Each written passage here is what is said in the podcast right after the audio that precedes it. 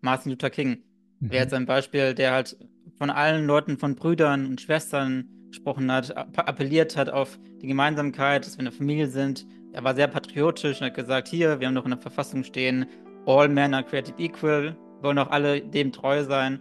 Also das war die, die Rhetorik war anders. Alle Menschen sind Schönheitsidealen ausgesetzt. Alle Menschen erleben diesen Druck. Aber nicht alle entwickeln dadurch eine Störung. Nicht alle entwickeln ein Trauma. Nicht alle entwickeln eine Essstörung. Und das Entscheidende dabei ist halt die eigene Interpretation.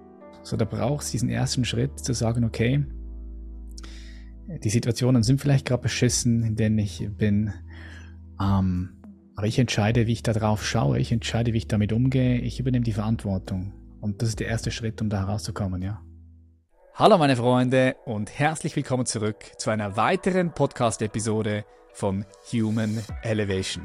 Mein Name ist Patrick Reiser und ich bin dein Gastgeber. Heute bei uns ist Warnan. Warnan ist nicht nur Neurowissenschaftler und Psychologe, sondern auch YouTuber.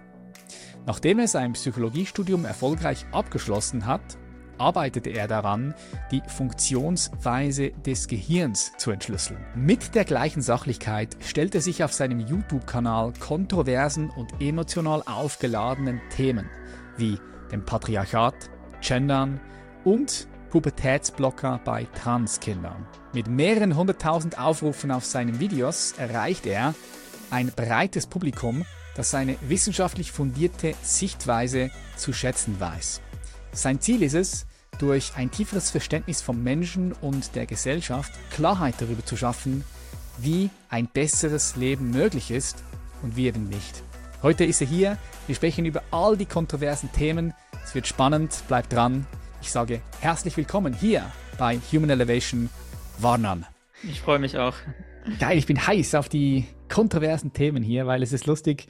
Wir sprechen immer mal wieder über Themen wie Diversität oder eben Gender, Rassismus, Patriarchat, aber wir schneiden die Themen immer nur so an, gehen nie wirklich ganz tief rein, weil wenn man da einmal tief reingeht, dann kann man ja sich zwei, drei Stunden nur über ein Thema unterhalten und meistens, meistens passt das nicht zum Podcast, zum Gast, aber heute ja, heute, heute passt es, weil du ja da richtig tief auch drin bist. Du beschäftigst dich damit, hast jetzt ein Buch geschrieben darüber. Da möchte ich heute mit dir sprechen. Aber erstmal interessiert es mich, wie es dir geht und wo du steckst. Also ich bin gerade äh, zu Hause in meinem Wohnzimmer. Also das ist auch der Raum, wo die ganzen Videos gedreht werden. Und äh, jetzt gerade, also jetzt bin ich gerade auch in der Hochphase beim Schreiben. Ich, äh, genau, Ende des Monats muss ich fertig werden. Und ich habe jetzt gestern, war ich jetzt, bin ich jetzt im letzten Kapitel angelangt und schreibe jetzt die letzten Worte und äh, bin vielleicht ein bisschen übermüdet, weil die Arbeitstage dann mal bis äh, spät in die Nacht gehen. Aber ansonsten ähm, freue ich mich halt auch vor allem jetzt äh, auch diese Podcast zu führen, weil ich hatte jetzt auch schon ein paar Podcasts und bisher war ich auch immer sehr vorsichtig in dem, was ich sagen konnte oder mich war ich sehr vorsichtig in dem, wo ich mich ähm, sicher fühlen konnte, genug sicher fühlen konnte, um das zu sagen. Aber inzwischen habe ich jetzt so viel recherchiert und ich bin jetzt auch so tief in ein Thema, weil ich jetzt Tag und Nacht einfach damit verbringe, mir alles anzuschauen, ganzen Bücher zu lesen von den Leuten, was sie behaupten, die ganzen Studien zu allen möglichen Bereichen, die halt relevant sind, zu recherchieren. Und äh, jetzt, jetzt ähm, freue ich mich endlich, das einfach aussprechen zu können. Und jetzt der erste Podcast, wo ich dann auch viele Sachen sage, die ich bisher auch in Videos noch nicht gesagt habe, weil ich mir noch nicht Oh, sicher geil. gefühlt habe. Aber es gibt ein paar Sachen, die, die kann man wirklich, wirklich sicher sagen. Also das ist nicht nur irgendwelche weiß nicht, äh, irgendwelche Verblendungen, denen man unterlegt ist von der Gesellschaft, sondern die Partner sind halt wirklich, die kann man wirklich sagen, die sind so, so ist die Realität. Facts. Und Fakten, ja, das ist ein bisschen altmodisch geworden, aber es gibt tatsächlich Fakten, die stimmen. Und das ist auch wichtig, weil wenn man diese Fakten sich nicht richtig anschaut, dann wird man falsche Entscheidungen treffen. Und äh, wir sehen das, dass es halt schon ernst ist. Also das ist jetzt, ähm, um das jetzt äh, zu präzisieren, also das, worum es beim Buch geht, also mir geht es nicht darum, mich über Wokeness aufzuregen. Also das ist nicht das Endziel. Das ist, selber zu denken, man ist jetzt äh, ein Opfer von einer woken Agenda, ist halt genauso blöd. Es geht darum, dass es Leuten gibt, denen es schlecht geht. Es gibt, also wir haben immer mehr Leute, die Angst haben, die Depressionen haben. Und es sind vor allem junge Menschen, die zunehmend ängstlich sind, sich Sorgen machen. Und das steigt. Also bei jungen Mädchen vor allem sieht man, dass sie ängstlicher werden, obwohl es jetzt nicht unbedingt einen Grund gibt, jetzt mehr Angst zu haben als vor ein paar Jahren noch. Ähm, und ich denke, ein Grund ist halt dieser Trend, den wir gerade aktuell erleben. Mhm. Ja, ja, du sprichst, du sprichst, du sprichst ganz wichtige Themen schon bereits an. Und ich muss sagen, das interessiert mich bei dir. Das finde ich bei dir spannend, dass du diese kontroversen, in Anführungs- und Schlusszeichen, sehr emotional aufgeladene Themen, wie wir sie vorher angesprochen haben, Gender, ja, Pubertätsblocke bei Transkinder, Patriarchat, dass du diese Themen nimmst und was mir bei dir gefällt, zumindest das, was ich so bis jetzt gesehen habe, ist, dass ich finde, dass du dann ein integraler Blick drauf hast. Das ist nicht entweder schwarz oder weiß, ja links oder rechts, sondern du schaust dir alle Positionen an, die es gibt und versuchst dann daraus eine Landkarte zu zeichnen, zu sagen, schau, da, da, da sind das, das sind Fakten, das wissen wir, ja, das ist so ein bisschen schwammig und, und das gefällt mir. Das ist das, was ich interessant finde an dir, ja. Wie ist es so, du brauchst eine dicke Haut, wenn du über solche Themen sprichst. Ich habe gesehen, du hast ein YouTube-Video auf deinem Kanal auch gemacht über eben das Patriarchat zum Beispiel. Leben wir in einem Patriarchat, wo du eben mit wissenschaftlichen Fakten auch gearbeitet hast, psychologisch, philosophisch, wissenschaftlich. Ähm, brauchst schon eine dicke Haut da, oder? Wie gehst du, wie gehst du damit um? Also das ist ja, was man irgendwie vermutet, dass wenn man so solche, solche Sachen kontrovers anspricht, dass es Leute negativ auffassen. Und äh, tatsächlich ist es auch so. Also man, also ich habe jetzt mit vielen Leuten halt, mit denen ich damals viel zu tun hatte, vielen Leuten, die eher aus dem linksradikalen Spektrum waren, wo ich halt selber ja lange war, auch weniger zu tun. Und es hat sich im Laufe der letzten Jahre dann auch dann wirklich gezeigt, dass es mit einigen Leuten dann einfach nicht passt, was jetzt irgendwie auch okay ist. Es muss ja auch nicht immer sein, dass es nicht passt. Weil bei ein paar Stellen ist es dann auch so, wo ich mir denke, dass es muss auch nicht so sein. Zum Beispiel war ich auf einen Geburtstag eingeladen und die Freundin von dem Typen, äh, der mich eingeladen hat, hat wohl irgendwie mitbekommen, dass ich Videos mache und dann im Vorhinein mit anderen Freunden von ihm, die halt auch ähm, genau eingeladen war, irgendwie drüber abgestimmt, ob die mich von einer Party ausladen sollten. Da haben wir, haben wir es schon, oder? Die super empfindsame Ja, Kultur, Wokeness, super empfindsam. so letztendlich, also ich, ich störe mich jetzt nicht. Also ich bin auch sehr froh, dass ich den Weg ge- gegangen zu sein, weil man bekommt auch von vielen Leuten auch Dank und äh, Wertschätzung. Also viele Leute sind einfach dankbar und das, das bei jeder Person, die dann irgendwie so feindselig reagiert, gibt es halt zehn andere Leute, die dann wo ich das Gefühl habe, die, die freuen sich, dass es halt irgendjemand dann tut, sich das anzusprechen. Und ähm, ich mache mir halt eher Sorgen für die Menschen selber, die halt so denken, dass sie sich selber halt einfach nur abkapseln. Und das sehe ich halt. Ich, ich war halt selber lange in diesen Kreisen. Ich war selber so, man kapselt sich ab, ab von anderen Menschen und das, damit schadet man sich nur selbst. Mhm, ich, ich sehe das auch so. Es gibt ja so dieses Narrativ, diese Perspektive, ich bin gespannt, wie du das siehst. Wenn, wir bringen das Beispiel mit der Party, ja. So jetzt ähm, hast du Gäste eingeladen und jetzt kommt ein Freund von einer Freundin, die du eingeladen hast und lass uns sagen, das ist jetzt so ein Nazi. Lass uns sagen, wir etikettieren ihn als ein Nazi, weil er bestimmte Aussagen macht. Und jetzt sage ich ja du, aber der, ich will den nicht hier an meiner Geburtstagsparty haben. Kann ich sagen, na gut, kann ich, kann ich, kann ich schon auch verstehen. Klar, ja, so kann ich verstehen. Aber wenn wir alle diese Leute ausgrenzen, dann schlagen wir gar keine Brücken mehr. Also das heißt, dann bleiben die Menschen, die auf eine ganz bestimmte Art und Weise denken über andersfarbige Menschen, dann bleiben die ja in ihrer Bubble. Das heißt, da ist gar, kein, gar keine Möglichkeit mehr für eine andere Perspektive, dass die vielleicht ihre Perspektive anpassen, weiterentwickeln, dass wir ja Brücken bauen. Ne? Wie, wie, wie siehst du das? Mhm. Ja, voll. Also damit hast du schon die, ist einer der zentralsten Probleme von dieser ganzen Bewegung halt ähm, angesprochen.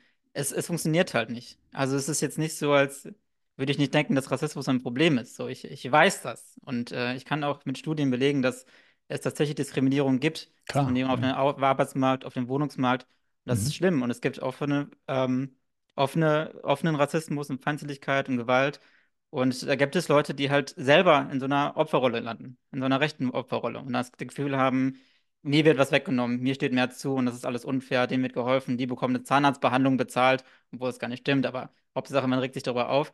Das ist ein Problem. Aber die Sache ist, ist ähm, und da gibt es halt ein paar Sachen, die halt einfach schön sind. Und darüber muss man sich halt ähm, bewusst sein. Es gibt Wege, wie man Rassismus abbauen kann, und es gibt Wege, die auch funktionieren. Daran muss man sich halt einfach erinnern. Das, was du gesagt hast mit Brückenschlagen, das ist es letztendlich. Das ist das, was Rassismus abbaut. So, wenn Leute dann sehen, da ist jemand, den man halt in dieser Kategorie sieht, von gefährlich, pervers, was auch immer, und die Person ist aber ganz anständig, kann, kann sich ganz gut artikulieren und es, äh, lebt sein Leben und schadet niemanden und macht sogar was Gutes, dann, äh, dann ändert sich das Bild. Und das ist nicht nur das ist nicht nur eine Hypothese, das wurde getestet auf verschiedene Art und Weisen. Und da gibt es eine Studie, die ist jetzt, glaube ich, einer jetzt inzwischen einer meiner Lieblingsstudien. Da hat man sich, ähm, hat man sich angeschaut, äh, ähm, hat man sich einen Spieler bei Liverpool angeschaut. Ich glaube, äh, Mohamed Salih heißt er. Und der hat genau bei Liverpool gespielt. Und seitdem er zu Liverpool gewechselt ist, ähm, ging es halt bei denen nur bergauf. Also die haben halt äh, Gewinne nach Gewinne gehabt und ja, er war dann halt der Torschützenkönig von irgendwann, von irgendeinem Jahr. Mhm. Also er war dann halt sehr gut und die Fans haben ihn gefeiert. So. Die haben halt selber dann halt irgendwie Sprüche gemacht mit, ähm, ach, ähm, Mohammed Salah, äh, Gott vom Allah und, und haben ihn dann halt befeuert und haben halt, ähm, ja, hat, also er hat halt sehr offen Islam ähm, halt ausgelebt und auch Gebete gemacht auf dem Feld, wo man jetzt sagen könnte, ja, das würde auch Leute abschrecken. Aber dadurch, dass er einfach ein Vorbild war, hat das Auswirkungen gehabt. Und da gibt es halt eine Forschergruppe, die hat sich dann angeschaut, ähm, die, den Zeitraum, nachdem er halt zu Liverpool gewechselt ist. Und da konnte die Person zeigen, dass ähm, in den Twitter-Aktivitäten, und die Person hat sich, sie hat sich, glaube ich, irgendwie 17 Millionen Tweets angeschaut, man zeigen konnte, dass ab dem Punkt, wo er zu Liverpool gewechselt ist und dieses positive Vorbild zeigen konnte, dass dann halt Hate Crimes um 17% in etwa dann gesunken sind.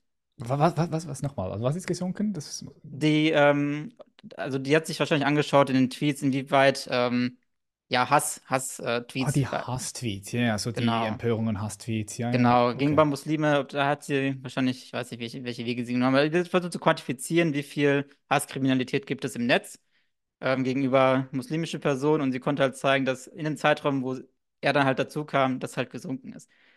Und das ist halt, das wäre halt ein Weg, mit dem man tatsächlich dann, ja, Hass abbauen kann. Und, und was jetzt aktuell halt aus dieser Wokenbewegung getan wird, ist genau das Gegenteil. Es werden Leute verachtet, es werden Leuten ein schlechtes Gefühl gemacht, Leuten das Gefühl, wegen, sie sollen sich schämen. Ähm, und damit, damit ähm, holt man niemanden ab. Und ich bin da auch selber auch, dass ich mir denke, dass ich da auch emotional bin und mir denke, das ist halt nicht nur eine theoretische Diskussion, sondern weil ich mir denke, ich, ich will halt auch nicht. Ich will auch nicht, dass äh, rechtspopulistische Parteien so viel, so viel Zugewinn bekommen. Mhm. Und das ist das, was wir hier sehen. Das ist das, was wir jetzt aktuell hier in Deutschland sehen mit der AfD. In Wir real sehen das, life. genau, wir sehen das auch in anderen Ländern, in Spanien. In einem Jahr, ich glaube 2017 war das, waren ungefähr so, gab es sehr viel feministische Aktivität. Es gab Demonstrationen mit Millionen von Leuten.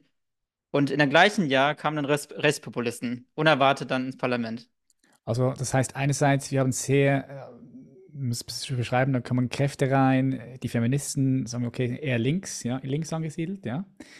Und dann mobilisiert das natürlich die Seite auf, also die andere Seite, könnte man sagen, die dann von rechts. Ja, das ist Also so glaube, das Pendel, ja. Genau, das Pendel, genau, das, das Pendel ist aber nicht notwendigerweise da. Ja. ich glaube, es gibt halt auch Beispiele, Figuren, die das halt anders gemacht haben. Martin Luther King wäre Mhm. jetzt ein Beispiel, der halt von allen Leuten, von Brüdern und Schwestern gesprochen hat, app- appelliert hat auf die Gemeinsamkeit, dass wir eine Familie sind. Er war sehr patriotisch und hat gesagt, hier, wir haben doch in der Verfassung stehen, all men are created equal, wollen doch alle dem treu sein.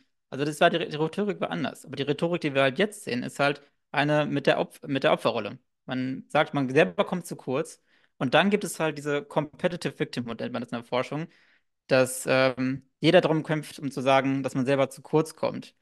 Und was halt woke Leute sich halt wirklich im Klaren sein müssen, ist, dass mit so einer, mit so einer, bei so einem Teufelskreis die Rechten meistens gewinnen. Das kann man Mhm. halt auch in Studien zeigen. Also in den Ländern, wo die affektive Polarisierung, damit meint man die Spaltung in dem Sinne, nicht, dass die unterschiedliche Meinungen sind, sondern dass man Leute mit anderen Meinungen verachtet. Also welche Gefühle hat man mit Leuten mit anderen Meinungen? Dass immer dann, wenn diese affektive Polarisierung steigt, dass dann meistens antidemokratische Reformen dann folgen. Also meistens sind das dann die Antidemokraten, die dann halt letztendlich gewinnen über so einen Mhm. Teufelskreis. Und Macht Sinn, das sehen wir jetzt gerade in real life in Deutschland genau. mit der AfD und ja, das, das ist interessant. Hm, warum, oder lass uns kurz nochmal rein, weil du jetzt von Wokeness gesprochen hast, dein Buch heißt ja auch so, Gefangen in der Opferrolle, warum Wokeness und der Fokus auf Gender, Rassismus und Macht niemandem hilft und wie man sich selbst auf der Opferrolle befreien Mhm. kann. Um vielleicht hier nochmal die Leute mitzunehmen, die jetzt mit Wokeness nichts anfangen können. Was ist Wokeness? Äh, Leute, die woke sind, was meinst Mhm. du damit? Also bestimmte Gedanken stehen da dahinter von Mhm. diesen Menschen, bestimmte Perspektiven. Dass wir das einfach kurz auslegen, dass wir Ja. alle Leute hier mit, mit dabei haben. Nee, ist gut, dass du die Frage stellst, weil dieser Begriff ist halt sehr unscharf und ich würde ihn noch gerne vermeiden, aber leider gibt es einfach keinen anderen Begriff, der das halt beschreibt. Also ursprünglich war der Begriff ähm, von einer schwarzen Bewegung, Bürgerrechtsbewegung, wo es darum ging, Bewusstsein über rassistische Diskriminierung zu haben. Also woke, erwacht zu sein, halt zu verstehen, ähm, es gibt was. Und im Laufe der Zeit hat sich das ein bisschen abgewandelt. Es hat sich halt immer mehr, es kamen halt immer mehr andere Sachen dazu, andere Diskriminierungsformen, was ja auch erstmal okay ist, aber inzwischen ist es halt auch zu einem Maßstab geworden für politisch korrektes Verhalten. Woke ist etwas, was halt der eigenen Vorstellung von Gerechtigkeit dann halt entspricht. Und ähm, bei diesem woken Denken, also wenn man sich einfach anschaut, was Leute, die sich auch selbst als woke bezeichnen oder die dann halt Bücher schreiben, die in so Richtung gehen, was sie da halt sagen, ist halt ein ganz, ganz spezifisches Denken. Das ist halt, hat halt auch wenig mit dem zu tun, was jetzt irgendwie früher unter äh, Antirassismus oder Feminismus zu tun hat, sondern es ist ein ganz spezifisches Denken, das halt von Fächern wie Gender Studies, Critical Race Studies halt geprägt sind. Und das sind Fächer, die ein postmodernes Denken haben. Ein postmodernes Denken, um es ganz kurz zu sagen, ist halt eine bestimmte Strömung, die sich halt entwickelt hat, die dann zutiefst ähm, skeptisch war gegenüber allen Meta-Erzählungen. Sie haben halt gesehen, okay, Zum Beispiel, ähm, zum Beispiel, kannst du ein Beispiel machen? ja, die, da, die Vorstellung von einem Klassenkampf. Die meisten Poststrukturalisten waren halt nach dem Fall der Sowjetunion und waren dann halt desillusioniert. Das, das funktioniert nicht. Nationalismus auch nicht. Und für sie war halt auch die Vorstellung von Aufklärung gescheitert. Für sie war das Projekt der Moderne halt gescheitert. Ähm, wir haben kein, also für sie war das halt so, ja, Wissenschaft ist ja okay, nachdem, also Religion ist raus. Also Gott ist nicht mehr die Grundlage für Wissen oder Moral. Und eigentlich sollte die Aufklärung ja die Alternative sein mit Wissenschaft. Genau, ja. Und, und sie war dann aber zutiefst skeptisch, dass das halt klappt. Also die, für sie war Aufklärung gescheitert und auch Wissenschaft. Für sie ist halt Wissenschaft einfach nur eine, eine Möglichkeit, Aussagen über die Welt zu machen. Und das sind auch einfach nur Regeln, auf die sich Leute geeinigt haben. Das hat kein Fundament. Da, Mhm. da gibt, ja, aber da ist, aber da ist ein bisschen, bisschen was dran. Also, Nein, dass es kein. Fundament hat. Ja, ja, aber da ist ein bisschen was dran. Das hat schon Fundament, klar, aber. Nein, ich, äh, ich ja, sehe das, ja. ich, da, bis zu dem Zeitpunkt habe ich halt, gehe ich halt voll mit. Wissenschaft ist basiert auf Werten. Es gibt keinen Beleg für die wissenschaftliche Methode. Es ist etwas, worauf wir uns geeinigt haben. Aber was daraus gefolgert wird, da, Mhm. da, das ist halt das Problem. Also hier ist es halt, das ist halt wirklich True. der Punkt, wo man aufpassen muss, dass man halt nicht im Zynismus verfällt. Dass man halt nicht gegenüber allem halt alles dann als egal betrachtet, Moral als egal betrachtet. Und das ist es halt nicht. Also wir, es gibt keinen Beleg dafür, dass eine gute Theorie die ist, die irgendwie vorhersagen. Aber wenn uns, also wenn uns es wichtig ist, Vorhersagen über die Welt zu machen, dann ist wissenschaftliche Methode die Wahl. Also wenn wir wissen wollen, welches Medikament wirkt, dann ist der beste Weg, äh, die Welt zu beobachten und das irgendwie systematisch zu machen. Und äh, dadurch, dass, ähm, dass Poststrukturalisten dazu so skeptisch waren, haben sie halt einen Nährboden geschaffen. Also die poststrukturalistischen Denker waren auch, auch selber, selber sehr anti-autoritär. Also wenn man sich das anschaut, da würde man jetzt nicht vermuten, dass sie rumgehen und Leuten irgendwie ähm, was vor, also vorschreiben wollen. Aber das, was Leute aktuell damit machen, um jetzt wieder den Bogen zu spannen mit Mhm. Wokeness, die Leute, die halt ähm, von diesem Denken geprägt sind, haben halt, übernehmen diesen radikalen Skeptizismus und übernehmen halt auch diese Analyse von Macht, was jetzt mit Foucault gemacht ist, dass alles irgendwie mit Diskursen ist, und fangen aber an, sich sehr sicher zu sein und haben halt dann wieder einen eigenen Glauben, dass sie das Opfer sind. Also Genau, wenn und da sie, kommt auch noch die Ideologie wieder rein, oder? Was sie sich genau. dann selber in ihren eigenen Gedanken, Ideologien verfestigt haben und wieder nicht drüber hinausschauen können. Also wenn jetzt Woke einfach sagen würden, wir können nichts wissen, dann wäre ja okay. Aber sie, was sie sagen ist, wir müssen Betroffenen hören, weil die, die wissen das doch. Dass man viele Betroffene, die anderer Meinung sind, dabei ausschließt, ist ja egal. Aber die Leute, die dann irgendwie woke sind, die vertrauen dann halt 100% auf ihren Gefühlen. Und das ist dann plötzlich ein Fundament. Und das ist halt auch nicht mehr, das ist halt auch nicht wirklich postmodernes Denken, sondern es ist halt wieder ein, ähm, ja, eine bestimmte Herangehensweise, die halt einfach, würde ich halt sagen, aus einem psychologischen Blickwinkel heraus, also für mich ist halt egal, was jetzt wahr ist oder so. Es ist für mich halt eher die Frage, was hilft uns als Menschen, uns gut zu sein, glücklich zu sein, als Gesellschaft zusammenzuhalten. Mhm. Und diese ganze woke Sichtweise, die tut es halt nicht. Es, es schädigt den Leuten selber und es führt dazu, dass die Gesellschaft immer auseinanderfällt. Und deswegen bin ich so kritisch gegenüber woken Tendenzen. Gut, also lass uns das sehr einfach runterbrechen. Es ist eine, man könnte sagen, ja, eine Denkrichtung, ja, philosophische Strömung, Denkrichtung. Viele Menschen denken in diesem Schemata. Und ähm, vor allem, wenn wir jetzt auch nach Deutschland schauen, äh, gibt es viele die in die Regierung, ja, die auch dieses Denken haben. Und wenn wir es mal ganz konkret machen, lass uns das Thema, lass uns das Thema Patriarchat nehmen. Ja, weil Ja, ja vielleicht auch kann ich das nochmal ganz konkretisieren. Gerne, Also, gerne, ähm, ja, gerne. das, das ganz, das, diese zwei Kernannahmen, die ich, mit denen ich ein Problem habe bei Wokeness. Also wenn die Kernannahmen, wenn Leute nicht so denken, es gibt auch viele, die denken so, die denken nicht so, dann ist es halt auch kein Problem. Aber das, was man halt immer wieder doch in diesen Texten liest von woken Leuten, sind zwei Dogmen, meiner Meinung nach. Und das erste Dogma ist, dass Ungleichheit immer Ungerechtigkeit ist. Dass die Mhm. Tatsache, dass mehr Männer in Führungspositionen sind, mehr weiße Personen in Führungspositionen, automatisch eine Form von Ungerechtigkeit ist. Und die andere Sache ist, dass alles Stereotype schädlich sein muss. So, es Ja. gibt negative Pauschalisierung von Gruppen, das ist, da sind sich alle einig, dass das halt schlecht ist. Aber dass selbst das Sagen von Dingen wie Frauen sind tendenziell sozial orientiert, dass solche Aussagen schon Grund sind, dass sich äh, ein Typ bei Google, der bei Google gearbeitet hat, hat das halt gesagt, nachdem er halt, ähm, ja, vielleicht gibt es, kann diese Anekdote das ein bisschen verdeutlichen, was es, äh, was genau diese Kernprobleme sind. Ein ähm, James Damore war Mitarbeiter bei Google und äh, hat dort an einem Diversitätsprogramm teilgenommen. Und dort wurde ihm gelehrt, dass die ganze Ungleichheit, die man beobachtet in technischen Berufen, auf Stereotype zurückzuführen ist. Was, was verstehst du unter Stereotypen?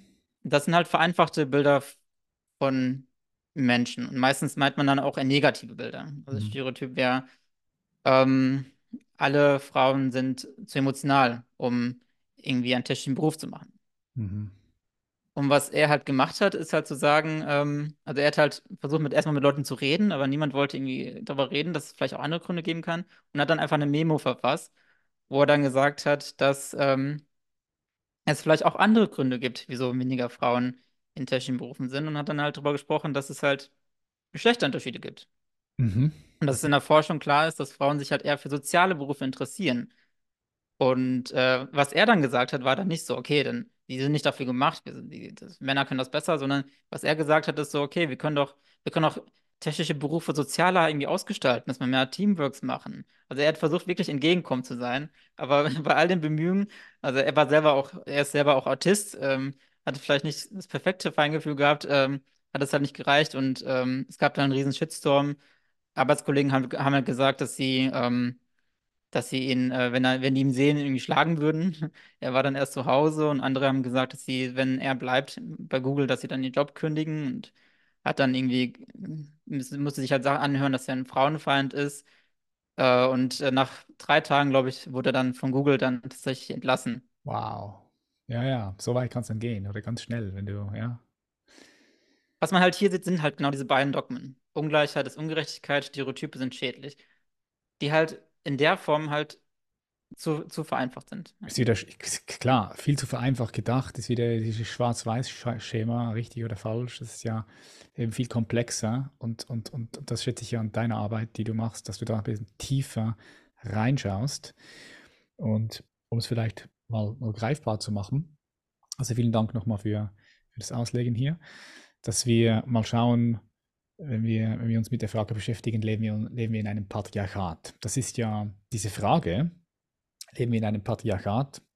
Oder dann die Aussage, ja, okay, wir leben in einem oder wir leben in keinem, ist ja auch mit der Postmoderne gekommen, also mit die, dieser Wokeness, wenn du so sehen möchtest, kam mehr in die Gesellschaft rein, auch in die öffentlichen Debatten. Und wie schaust jetzt du auf dieses Thema? Weil da gibt es ja, sagen wir mal, zwei radikale Positionen, links und rechts könnte man sagen. Da gibt es die eine, die eine Partei, Die eine Bewegung sagen, okay, Frauen sind unterdrückt, wurden unterdrückt, sind jetzt noch unterdrückt, es gibt keine Gleichberechtigung und da müssen wir vorgehen dagegen. Wir müssen die Strukturen im System ändern, dass die Frauen wieder auch mehr, mehr Macht haben, ihre Plätze einnehmen können in der Gesellschaft, sodass es fairer ist und dass sie vor allem nicht unterdrückt werden. Das ist die eine Position, sage ich jetzt mal, die extreme. Korrigiere mich, wenn das nicht so ist. Die andere Position ist, wenn man sagt, nee, nee, also so, so ist es eigentlich, eigentlich gar nicht. Ähm, das gibt's, gibt, das ist, das ist alles äh, bla bla bla. Das ist äh, alles gemacht. Gibt es ja auch, ja. Und sagen, nee, nee, also Frauen werden nicht unterdrückt. Ähm, Gibt es ja auch diese Position. Jetzt, wie schaust du da drauf und wie gehst du da vor, dass du eben ein bisschen tiefer schaust auch? Also ich glaube, äh, das ist halt eine Frage, die kann man halt nicht durch Denken lösen. Man kann das auch nicht durch eigene Erfahrungen, durch Anekdoten irgendwie herausfinden. Und äh, wie soll man diese Frage beantworten? Und äh, ich denke, es gibt nur halt einen Weg. Der, der, der einzige Weg, der möglich ist, ist dann einfach, sich einfach die Daten anzuschauen. So was, was können wir belegen, was können wir nicht belegen und ähm, uns halt erst dann halt wirklich dann über die Daten halt bewusst sein. Und lange Zeit habe ich das halt auch gedacht. Also das äh, habe ich ja schon angeschnitten. Ich war selber halt sehr lange in linksradikalen Strömungen von Antifa bis dann halt äh, Grüne Jugend und marxistischen Kreisen und habe selber Workshops organisiert zu Queerfeminismus, wo ich Leute eingeladen habe, die dann darüber sprechen, dass Gender nun konstruiert ist und dass alles fluide ist. Also ich habe das selber. Ja, krass, selber dass du voll dort warst. Und jetzt voll so, sagen wir mal, ich sage es nicht in die ganz andere Richtung, weil das ist ja falsch bei dir, aber eben Genau. mehr differenzierter äh, drauf schaust. Das finde ich spannend, ja. Ja, ich habe das Wie, halt wie, wie, selber alt auch ist, wie lange ist das her? Wie lange ist das her? Ähm, ich glaube, äh, 2014 bin ich in die Jugend eingetreten und da war ich dann, glaube ich, dann so vier Jahre, 2018 und danach war ich dann ein bisschen in marxistischen Kreisen. Und das war wirklich so, ich habe irgendwo angefangen. So, ich war dann erst in antifaschistischen Kreisen, war dann irgendwie schwarz gekleidet auf Demonstrationen und dann war so ah, Nationalismus, Kapitalismus, alles schlimm. Und habe dann irgendwas Gefühl gehabt, so, boah, das ist irgendwie sehr dogmatisch. Irgendwie fehlt mir da Ja, was. Und ja, dann hast du gemerkt. dann bin ich Spannend. weitergegangen. Dann bin ich halt zur Grünen Jugend gegangen und dann dachte ich so, okay, es wird alles als ungerecht gesehen, das ist alles nur neoliberale Ideologie und das ist irgendwie, es wird einfach gesagt, ja, es muss alles gar nicht so schlimm sein und das ist alles nur wegen der Gesellschaft und da war ich auch noch so. Ich habe, da habe ich die Grüne Jugend tatsächlich verga- äh, ver verlassen, weil ich dann das Gefühl hatte, die ist mir nicht radikal genug, die Mhm. ist mir nur zu oberflächlich und war dann bei marxistischen Kreisen, wo, da, wo ich dann die Annahme hatte, okay, es ist halt grundsätzlich im System alles falsch und äh, Der das ganze äh, Kapitalismus, alles ganze Kapitalismus. Scheiße, alles in, ja, okay. Kapitalismus ist die Ursache für Ungleichheit, für Ungerechtigkeit, Ja. für Armut, für auch für Frauenunterdrückung, eigentlich, eigentlich für alles. Und muss halt da feststellen, so, ich habe dann auch Marx dann auch gelesen, so, ich hab's, also, da war ich auch sehr tief drin und mit Adorno und Frankfurter Schule, falls Mhm, ihr mhm, die kennt, ja. Also ich habe da auch viel mit, mitgenommen, aber da bin ich halt wirklich dann ein bisschen zynischen abgerutscht und habe dann halt gemerkt, so, ja, so, ich habe ja dann gleichzeitig auch angefangen zu studieren. Ich habe mich mit der wissenschaftlichen Methode auseinandergesetzt und habe mich dann gefragt, so, ja, woher nehmen Leute diese Sicherheit? Und immer wenn man dann Leute fragt, ich kann mich so richtig an erinnern, einen Moment, wo ich, äh, wo ich dann in so einer, in einer Bar war, Absinth getrunken habe mit einem Typen vom marxistischen Lesekreis und ich habe dann einfach drüber, äh, nachgedacht, weil ich im Studium habe ich so gelernt, im, in der Therapie kann man Leute so ein Problemlöse-Mindset irgendwie beibringen. Dass man halt erst, erst ein Ziel definiert und dann ganz viele Lösungen generiert, ohne zu werten und dann halt die Lösungen nacheinander bewertet, ob, man, ob die irgendwie gut sind, tauglich sind und dann halt das Beste nimmt, was man halt hat. Das ist halt ein Ansatz, mit dem man halt im Leben halt besser ist. Und ich habe mich halt gefragt, ja, okay, wie kann man es nicht auf der Gesellschaft auch so anwenden? So, dass wir einfach vergleichen, welche Optionen wir haben und einfach das Beste nehmen. Und das habe ich mir einfach gesagt, also, dass ich einfach meinte, so, es könnte ja denkbar sein, dass wir vielleicht keine bessere Alternative finden. Und ich kann mich noch richtig gut daran erinnern, wie er mich mir in die Augen geschaut hat und dann gefragt hat, so, auf welcher Seite bist du eigentlich? Ja, Corinne hatte dich direkt, entweder bist du für mich oder gegen, oder Ja, für uns und gegen mich. Ja, für krass. unsere Sache oder gegen unsere Sache. Und da Ja. habe ich dann, also da war ich halt wirklich dann jahrelang danach, also ich habe dann irgendwann bin ich auch da rausgegangen, war einfach nur desillusioniert. Ich wusste nicht, was ich glauben soll. Grundsätzlich, ähm, um das einfach mal ein bisschen tiefer auszugraben von meiner Person, also ich bin halt zwischen zwei Kulturen aufgewachsen. Also meine Eltern kommen nicht aus Deutschland, sie kommen aus Sri Lanka. Und ich bin als Kind hier aufgewachsen und hatte das Gefühl, so die, die Werte und Normen und Traditionen von meinen Eltern, die passen nicht. Ich fühle mich, ich kann mich da nicht so richtig einfühlen. Ich habe das Gefühl, irgendwie kommt das irgendwie ähm, im Widerspruch mit dem Leben hier. gleichzeitig habe ich das deutsche Leben halt irgendwie auch nicht richtig verstanden als Kind. Das war halt einfach für mich so merkwürdig. Also ich habe es einfach wirklich nicht verstanden, wie man so denkt. Und äh, deswegen war ich halt immer zwischen zwei Stühlen und hatte halt immer dieses Gefühl von Entfremdung. Hm, Und, glaube ich dir, ja, und krass. dann hatte ich das Gefühl, okay, das, das ist die Gesellschaft. Und das ist halt das, wo ich dann halt da reingerutscht bin, dass ich mir dachte, okay, das sind die Umstände, das ist das System, das mir das Gefühl gibt, mich richtig nicht verbunden zu fühlen. Und ähm, bin dann halt immer tiefer in diesem Zynischen reingerutscht. Und ich bin halt froh, dass ich da rausgekommen bin. Und was mir halt raus, also rausgeholfen hat, war nicht, ähm, dass Leute Angst davor haben, zu fragen, wo ich herkomme. So, wenn man sich davon verunsichert fühlt, dann muss man sich wirklich mal mit sich selbst beschäftigen. Und das habe ich dann irgendwann gemacht. Ich habe Psychologie studiert, ich wusste die ganzen Sachen und habe dann angefangen, das bei mir selber anzuwenden. Habe Sachen wirklich umgedacht, habe mich Dinge ausgesetzt und ähm, habe mich dann wirklich von diesem Denken gelöst und äh, habe hab dann angefangen, wirklich ehrlich zu mir zu sein, wirklich ehrlich die Welt anzuschauen. Und so bin ich halt Stück für Stück rausgekommen und ähm, und deswegen ist mir das wichtig, darüber zu reden, weil ich auch nicht möchte, dass andere Leute wenn sie halt unsicher sind in ihrem Leben, was, was wollen sie? Was, was ist die Rolle als Mann? Soll ich versuchen, männlich zu sein oder nicht? Mhm. Was, was, was mache ich als Frau? So über Schönheitsideale. Wie kann ich damit klarkommen, dass ich nach Schönheit bewertet werde? Wenn Leute dann in so einer zynischen, also so zynischen Situation halt versetzt werden, wo sie dann halt einfach nur, ja, einfach nur mit sich selbst in Selbstmitleid sind und dann einfach nur die, der einzige We Ausweg ähm, gegenüber diesen Schuldgefühlen halt in der Empörung von dem anderen halt sehen. Und ähm, genau. Ja, ja, bin ich, bin ich voll bei dir, sehe ich. Ich denke, das, was du erlebt hast, diese Orientierungslosigkeit, ja, zu schauen, so, okay, was, was ist denn jetzt wahr, was stimmt denn jetzt, was geht denn jetzt ab? Ich glaube, viele Menschen geht es so, weil einfach wir so bombardiert werden von Informationen und das in einer solchen Dichte, in einem solchen Tempo, dass es vielen Leuten so geht. Und Darf ich eine Sache noch sagen? Ich habe ja, vergessen, die Frage zu beantworten. ja, ja, klar, ich weiß, ich Zu, weiß, die ist noch offen. zu Patriarchat. Ja, Es, es stimmt nicht. Frauen, also es gibt einfach keine guten Belege dafür, dass Frauen diskriminiert werden. Ich habe danach gesucht. Ich habe, als ich das Patriarchatsvideo machen wollte, wollte ich zeigen, dass es ein Patriarchat gibt, weil ich das meine Annahme war. Aber wenn man als Frau erfolgreich sein müsse, möchte, in der Wissenschaft oder in anderen technischen Berufen oder irgendwo, man muss nicht damit rechnen, dass man nicht genommen wird, nur weil man eine Frau ist. So, so, so, das muss man halt wirklich mal sagen, weil das junge Menschen werden ja davon auch abgeschreckt. Wenn man Mädchen sagt, so, die Welt ist gefährlich, die Leute sind gegen dich, so, das stimmt nicht. Also wenn man ähm, eine Frau ist und man möchte eben eine Führungsposition ist, man hat die Möglichkeit. da habe ich eine Frage dazu. Ich würde da dir, dir, dir mehrheitlich zustimmen. Das ist das, was ich auch so wahrnehme und so. Ähm, aber es ist auch natürlich unterschiedlich, in welcher Kultur wir leben, ja. Ob wir jetzt in Afghanistan leben oder, äh, oder hier, je nachdem ist auch nochmal ein Unterschied, weil die Mhm. Systeme anders aufgebaut sind. Und was würdest du dann sagen, wie war es denn vor 40, 50, 60, 70 Jahren? War es da anders? Würdest du sagen, es war anders strukturiert? Also, weil, ja, jetzt mal sagen, wenn eine Frau früher, sagen wir 19, 30, 20, 40, so, wenn die jetzt Wissenschaftlerin werden wollte, irgendwo, wenn eine Führungsposition arbeiten wollte, war, war das da auch schon so wie jetzt? Jetzt sagst du, heute ist es einfacher, klar, weil auch die Gesellschaft sich weiterentwickelt hat. Wie war es denn früher? War es früher anders Nee, also ich, äh, Perspektive? nee, ich denke, wir können auch recht äh, dankbar sein für die Mhm. feministischen Bewegungen.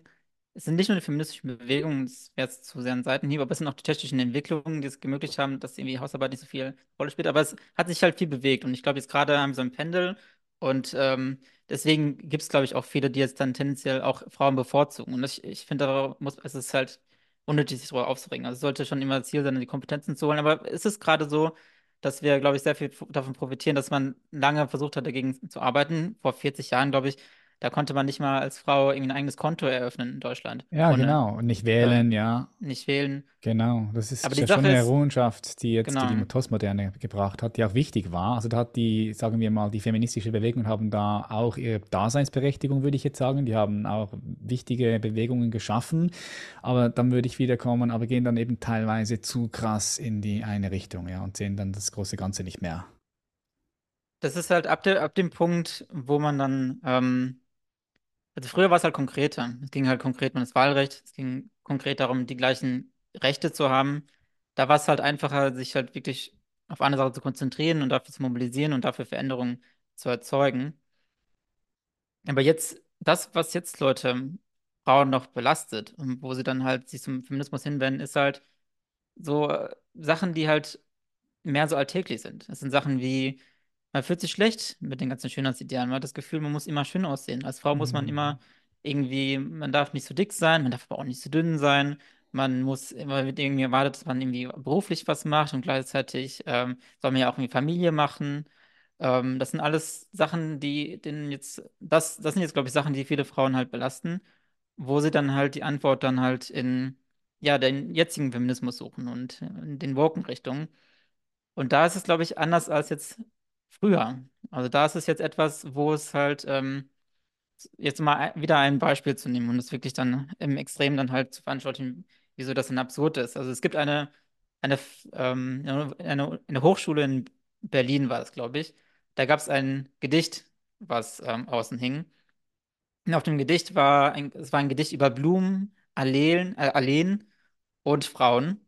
Und äh, es war halt einfach ein ganz einfach ein Gedicht, ähm, auf Spanisch, glaube ich. Und es gab dann halt eine Gruppierung, die dann halt äh, sich darüber aufgeregt hat und wollte, dass es übermalt wird, weil sie das als triggernd empfanden. Sie fanden es als triggernd, dass da ein Gedicht ist, das irgendwie die männliche Perspektive irgendwie darstellt, wie sie objektifizierend auf, ähm, auf Frauen schauen. Und ähm, das Gedicht wurde dann übermalt. Und das wäre halt einfach, wo ich sagen würde, es gibt, es gibt Probleme. Es gibt Frauen, Mhm. die halt Probleme mit dem Körperbild. Es gibt Gewalt gegenüber Frauen. Und da wären wir jetzt wieder bei dem, dass wir uns halt wirklich dann die Fakten anschauen müssen. Und es ist halt nicht so, dass mehr Ungleichheit zu schaffen in Führungspositionen oder so, irgendwas an Gewalt abnimmt. Das kann man, das kann man anschauen. Das ist nicht der Fall. Man, Ja. es ist auch nicht so, dass, ähm, dass traditionelle Männlichkeit immer automatisch zu Gewalt führt. Das ist, kann man auch schauen. Es ist nicht so. Was man halt sehen kann, ist, wenn Leute halt irgendwie Gewalt rechtfertigen. So solche Sachen, das sind so Sachen, die sagen das halt vor. Das muss man bekämpfen. Und man muss halt auch sagen, dass wenn, wenn Frauen sich schlecht fühlen, und das ist etwas, was sich einfach viele, glaube ich, einfach nicht trauen zu sagen. Wenn sich Frauen halt schlecht fühlen mit, mit Schönheitsidealen, dann, dann liegt es halt auch an denen. Und äh, das ist jetzt als, aus einer psychologischen Perspektive gar nicht kontrovers, weil das ist halt alltägliche Praxis halt in, in psychotherapeutischen Praxen. Ja. Also da ist es halt, wenn jemand ein Trauma hat, wenn jemand wirklich dann Gewalt ausgesetzt war, Vergewaltigung hatte und dann das Gefühl hat, die Welt ist gegen einen und nicht mehr traut, irgendwie rauszugehen bei dunklen Nächten, dann sagt man der Person so, ja, das ist schlimm.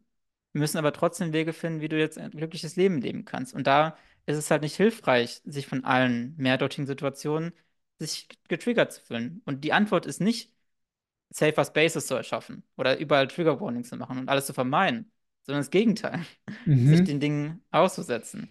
Und jetzt Richtig, bei den richtig, ja. alltäglichen, äh, bei den aktuellen Problemen, die jetzt Frauen haben, glaube ich, dass die Antwort halt nicht äh, gezwungene Gleichstellung ist. Das war jetzt vielleicht damals so, dass es möglich war, mit gleichen Gerechte, Rechte, so gleichen äh, Gesetzen dann halt wirklich dann mehr ein besseres Leben zu erschaffen. Die Probleme, die jetzt Frauen haben, und es sind halt wirklich Frauen, die Probleme haben. Frauen haben viel höhere Depressionsraten, viel höhere Ängstlichkeit. Wenn wir jetzt anfangen, Frauen überzubehüten und ähm, sie als fragiles Opfer zu betrachten, dann, dann macht man deren Leben einfach schlimmer. Und das ist halt absurd, weil das, ich weiß auch nicht, wieso nicht mehr Psychologen was dazu sagen, weil man weiß, welche Faktoren die sind, die Leute dann halt in, in, in, in, ähm, in einem depressiven Zustand halt versetzt. Und, ähm, und da kann man eigentlich auch vorher was machen. Und eine Sache, die halt klar sein muss, ist, dass ähm, dass Vermeidung ein Problem ist. Und es ist auch ein Problem, wenn man so ein Schema hat, wo man allen mehrdeutigen Unterdrückungen sieht. Und das ist vielleicht der, der wichtigste Punkt, den man sich wirklich verge also vergegenwärtigen sollte. Die meisten Menschen erleben irgendwas Traumatisches. Also die meisten Menschen werden irgendwie mitbekommen, dass irgendwie ein Angehöriger stirbt oder ein Autounfall. Alle Menschen sind Schönheitsidealen ausgesetzt. Alle Menschen erleben diesen Druck. Aber nicht alle entwickeln dadurch eine Störung. Nicht alle entwickeln ein Trauma. Nicht alle entwickeln eine Essstörung. Und das Entscheidende dabei ist halt die eigene Interpretation. Und statt jetzt einfach zynisch dann zu sagen, die Gesellschaft ist blöd und alles ist blöd, könnt, könnte man auch Leuten helfen und sich dazu befähigen, besser mit den, also mit den Anforderungen klarzukommen. Ja, ja, da, da bin ich, da bin ich bei dir. Also die, die Verantwortung zu übernehmen, ja, die Selbstverantwortung, ganz, ganz wichtig. Also das ist ja auch in, in, unserer Arbeit ganz wichtig, dass, dass du bereit sein musst, die Verantwortung übernehmen. Genau. Das ist, glaube ich, wenn du mit dem Finger auf die ja. Gesellschaft Ja. zeigst oder irgendwo hin, dann bist du, wie, wie du im Buch auch schreibst, in der Opferrolle oder bist du gefangen drin. Mhm. Dann kommst du einfach nicht raus. So, da brauchst du diesen ersten Schritt zu sagen, okay, die Situationen sind vielleicht gerade beschissen, in denen ich bin, ähm, aber ich entscheide, wie ich da drauf schaue, ich entscheide, wie ich damit umgehe, ich übernehme die Verantwortung. Und das ist der erste Schritt, um da herauszukommen, ja. Hey Leute, kurze Unterbrechung. Falls du hier auf YouTube zuschaust, abonniere gerne unseren Kanal und gib dem Video einen Daumen nach oben. Falls du keine weitere Podcast-Episode mehr verpassen möchtest, dann abonniere uns auch auf Spotify, Apple, überall dort, wo es Podcasts gibt, denn dort bringen wir jede Woche, jeden Freitag eine Episode. Und in Zukunft kommen auch etwas kritischere Folgen, die wir hier auf YouTube vielleicht nicht veröffentlichen können, weil ansonsten der Kanal in Gefahr ist. Darum schau, dass du uns überall folgst, Human Elevation Podcast. Ich freue mich drauf und hinterlasse, egal von wo aus du auch zuhörst, uns gerne ein positives Feedback. Das bringt uns weiter nach vorn und weiter zum Wachsen.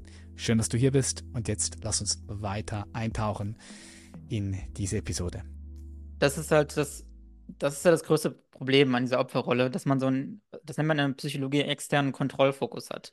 Externe Locus of Control. Dass man halt denkt, dass all die Dinge halt außerhalb der eigenen Kontrolle sind. Die Dinge werden, was, alles, was einem passiert, ist halt entschieden durch Schicksal oder durch Zufall oder durch andere Menschen oder die Gesellschaft. Und da betrachtet man sich selbst so, als wäre man irgendwie ein Schiff auf offener See und alles ist so stürmisch und äh, man selber kann nichts machen, man wird einfach nur hingeschoben und es sind die anderen Leute, die dann das Wetter kontrollieren.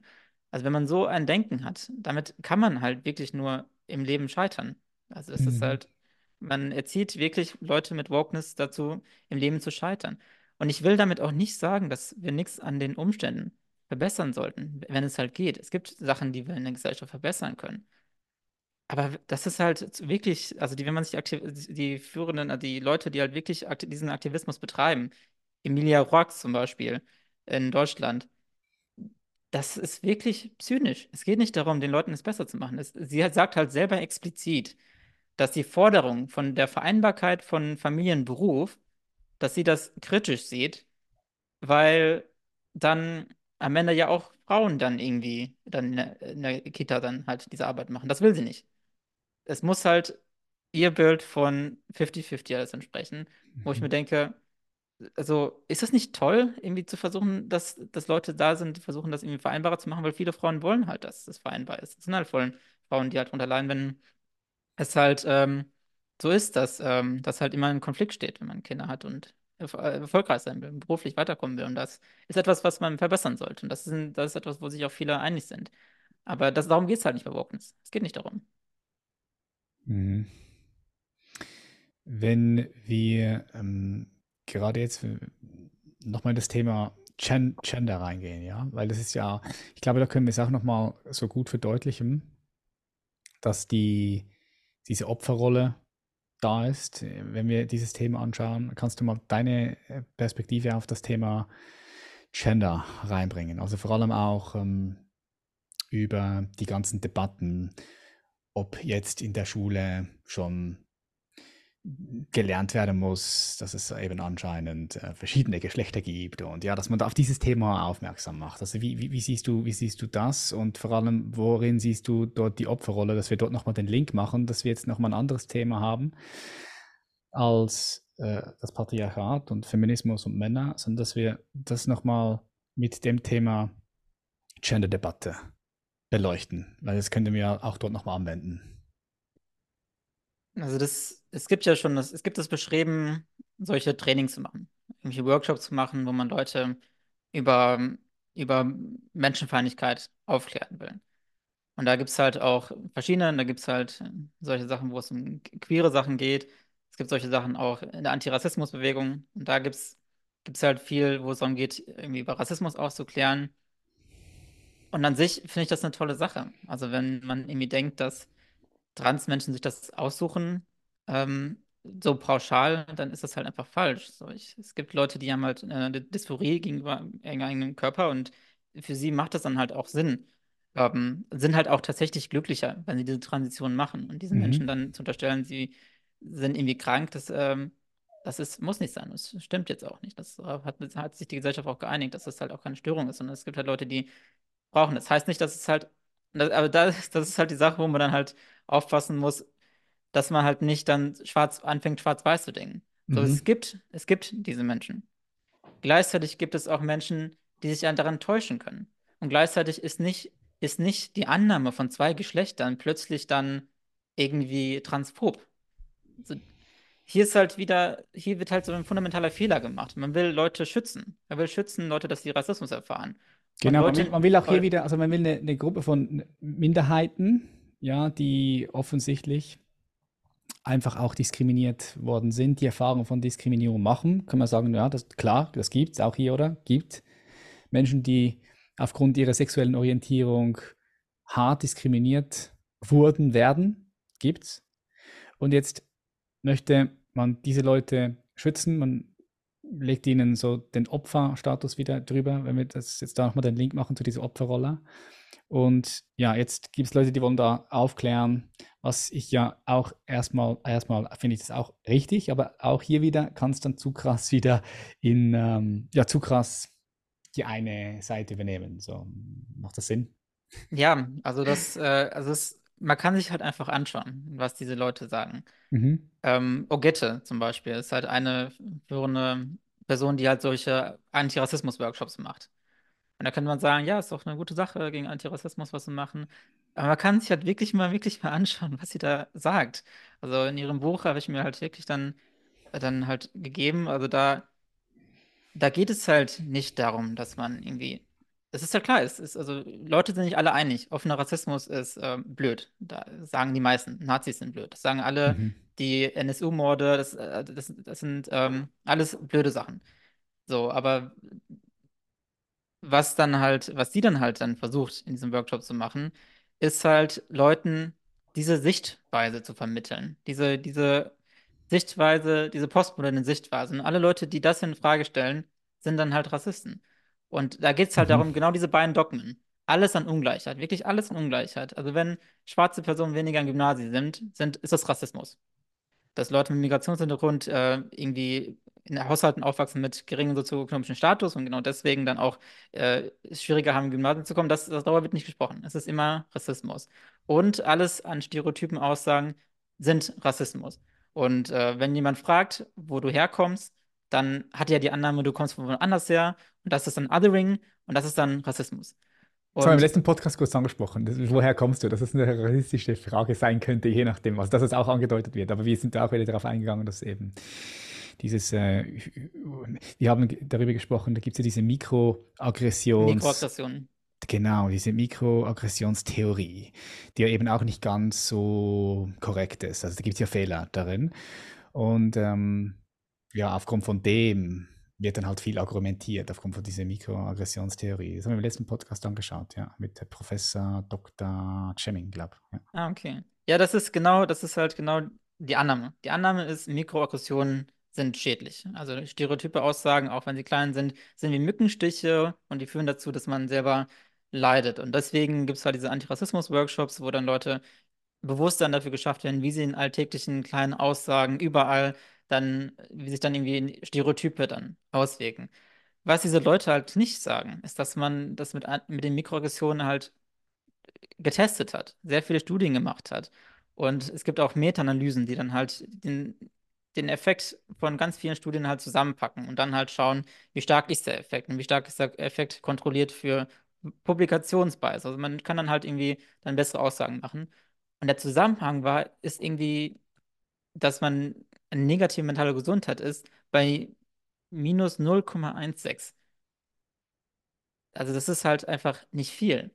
Also erstens ist das nicht viel, diesen Zusammenhang. Also viele Leute erfahren halt diese Mikroaggressionen und es geht nicht schlecht. Das ist die erste Sache. Und die zweite Sache ist, ist, dass das sollte eigentlich auch klar sein, dass Korrelation nicht Kausalität ist. Mhm, mhm. So, und es gibt Befunde, die zeigen, dass Leute, die eine erhöhte Emotionalität haben, die eher dazu neigen, starke negative Emotionen zu empfinden, dass die halt eher auf solche Aussagen achten. Und wenn man sich das so betrachtet, kann, also ist es halt so, dass diese Diversitätstrainings eigentlich Leute erst dazu bringen, sich äh, halt auf solche Sachen zu achten. Und das kann man halt auch belegen. Also es gibt so viel, was man schon weiß. Wenn man Leute diese Diversitätstrainings macht, dann neigen sie danach dazu, eher bei so Fragen wie, woher kommst du, Rassismus zu sehen. Also Ja, ja, Leute, die klar, logisch. Das macht ja Sinn, das ist klar. Ja. also in der Zeit, wo ich mich damit beschäftigt habe, ich habe so viele neue Stereotype gelernt. Ich wusste nicht, dass schwarze Leute stinken. Also das ist so, also wenn man nicht ständig Mhm. über diese Stereotype redet, dann, also dann achtet man, also dann verbreitet man die auch ein Stück weit. Und vor allem bei Ja, Leuten, man, man sorgt dafür, dass du die Welt noch mehr, äh, also die Menschen noch mehr in, in, in diese ja, Stereotypen einteilst. Das passiert ja ganz automatisch, ja. also erstens für die Leute, die halt selber dann Migrationshintergrund haben, nicht weiß aussehen, wird halt dieses Schema verstärkt. Ähm, überall überall könnten Leute schlecht über dich denken. Und äh, es liegt auch nicht in deiner Hand, weil es sind die gesellschaftlichen Strukturen. Das ist die erste Sache. Und die andere Sache ist, und das ist halt da, wo ich mir denke, also ich kann wirklich, bei allem Wohlwollen, kann ich mir nicht wirklich denken, dass es der Person darum geht, die Welt besser zu machen, ist, wenn sie halt in dem Buch darüber redet, ähm, also den, wirklich den Fokus darauf setzt, dass weiße Personen einfach ähm, akzeptieren, dass sie rassistisch sind. Also es geht wirklich darum, dass weiße Personen anerkennen, dass sie rassistisch sozialisiert sind. So, und das äh, kann man so betrachten. Man kann theoretisch sagen, irgendwie Rassismus ist irgendwie vieles, aber dass, Mhm. dass wenn eine weiße Person sagt, ähm, ich, ich interessiere mich halt einfach gerne, wo Leute herkommen, dass sie dann bei so einer Person dann sagen würde, dass die Person halt rassistisch ist und sie beschreibt halt so die Phasen, die die Leute durchmachen. Ähm, äh, in ihren Workshops und da geht's halt wirklich, also sie schreibt, beschreibt halt auch, es gibt eine Phase von Scham. Also die Leute gehen halt Scham durch, dass sie selber eine rassistische Vergangenheit haben, wo ich mir denke, man will doch auch nicht, man sagt ja nicht, dass irgendwie ein Moslem für den Islamismus verantwortlich ist, aber ein Weißer ist halt für die Kolonialzeit in der Vergangenheit mit, mitschuldig. Und äh, auch, ja, dass die Person halt Scham und Schuld empfinden und und das ist halt, äh, ja, ich, das ist halt da, da, da wären wir wieder bei dieser, dieser Competitive Victimhood. Also es gibt Leute, die dann irgendwie verunsichert sind und viele Leute gehen dann einfach weg. Und das, Ja, ja, das macht, macht Sinn. Aber würdest du, würdest du, wie siehst du das, wenn wir über Rassismus sprechen? Würdest du nicht sagen, dass irgendwo der Rassismus in Menschen irgendwo vielleicht, könnte man sagen, bis zu einem gewissen Punkt angelegt ist? Warum? Weil wir kommen auf die Welt und wir sind sehr egozentrisch, also nur unsere Bedürfnisse zählen und dann weiten wir das auf und sagen, okay, jetzt äh, meine Familie ist auch wichtig, ja, dass, dass die Bedürfnisse auch befriedigt werden von meiner Familie. Dann ja, dehne ich weiter zu meinem Tribe, zu meinem Stamm und dann sehe ich da andersfarbige Menschen, die sehen irgendwie anders aus und dann mache ich mir Gedanken, hm, die sind irgendwie anders und, und dass wir da irgendwie schon irgendwie reinkommen, früher oder später, aber dass wir dann, wenn wir uns natürlich entwickeln, natürlich irgendwann verstehen, naja, scheißegal, welche Hautfarbe jetzt dieser Mensch hat, woher er kommt, äh, er ist ein Mensch und äh, gleiche Rechte, ich will ihn gleich behandeln, dass das auch eine Sache der Entwicklung ist. Wie siehst du das? Ja, also erstmal, es ist halt so, wie unser Gen funktioniert. Also unser Gen funktioniert erstmal so, dass es Stereotype bildet. Das Ja, aufgrund von früher auch, ja. Wir müssen ja, da andere Stamm, Achtung, Gefahr, wichtig, Ja, ja, so, ja, genau. Und, klar. und auch ganz grundlegend, wie unser Gen funktioniert. Ich jetzt, also ich würde gerne auch, ich kann auch ganz viel über das Gen erzählen. Also Neurowissenschaft ist ja auch da, wo, wo ich jetzt aktuell Mhm. arbeite.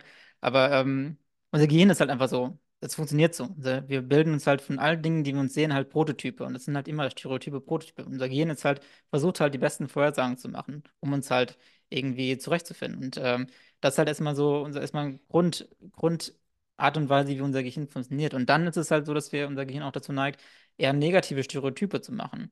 Weil an negativen Eigenschaften kann man Gruppen eher unterscheiden. Also alle Leute sind, alle Leute sind irgendwie nett. Aber dann gibt es halt diese Gruppe und da gibt es halt ein paar, die sind halt, machen halt so einen, so, so einen Quark. Und dann gibt es halt äh, bei denen, die sind so und so. Und deswegen neigen wir dazu, irgendwie viele Stereotype zu haben, negative Stereotype. Ärzte sind irgendwie kalt und, äh, und keine Ahnung, Ausländer sind kriminell und ähm, und solche Sachen. Das ist halt Sachen, wo, unser Gehirn versucht halt, die Gruppen zu unterscheiden und dann halt eher negative Sachen kommt. Gleichzeitig, um jetzt einfach das vollständig einmal so zu sagen, gibt es auch die, den Faktor von Selbstwert. Da gibt es diese ganz klassische Theorie, dass unsere Identität halt nicht nur unsere eigene Identität sondern auch Gruppenidentität und, Ja. und der Wert ähm, von einem selbst ist dann halt auch vom Wert von der Gruppe abhängig und der Wert von der Gruppe ist abhängig von dem Vergleich und da könnte man, äh, kann man, legt, also es ist halt, legt es halt nahe, die andere Gruppe dann klein zu machen, um sich halt selber besser zu fühlen. Das, das sind viele Sachen, die halt dazu mitspielen. Aber ich finde, es, man darf halt nicht, also einfach nur wegen der eigenen Gesundheit. Also ich, ich, ich, ich weiß es halt, also ich muss ja mich ja auch damit auseinandersetzen. So, ich, ich habe rassistische Erfahrungen gemacht und ich könnte jetzt auch jetzt die ganze Zeit darüber erzählen. Und es ist halt auch so, dass es ein Fakt ist, dass, ähm, dass man als Person, wenn man dann mit einem nicht weißen deutschen, also nicht weißen, nicht deutschen Namen oder nicht ähm, einheimischen Namen dann halt eine Bewerbung schickt, man weniger zurück, zurück sagen, Rück, Rückwendungen bekommt. Aber hier ist es, glaube ich, wichtig, einfach nur, damit man das Problem richtig versteht, um dann eine richtige Lösung zu finden und damit man der eigenen Gesundheit wegen nicht neigt zu katastrophieren, genau herauszufinden, was die Gründe sind. Und es ist tatsächlich bei diesen Diskriminierungen beim Arbeitsmarkt, zumindest aktuell, kann man, ist spricht viel dafür, dass es gar nicht darum geht, dass Leute nichts zu tun haben wollen mit Leuten mit einer Hautfarbe, sondern weil sie einfach statistisch diskriminieren.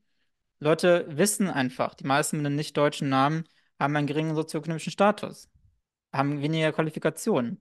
Und statistisch macht es auch Sinn, zu diskriminieren. Das ist nicht gut. Und wir haben unser Gleichbehandlungsgesetz in Deutschland, so ist es äh, verboten.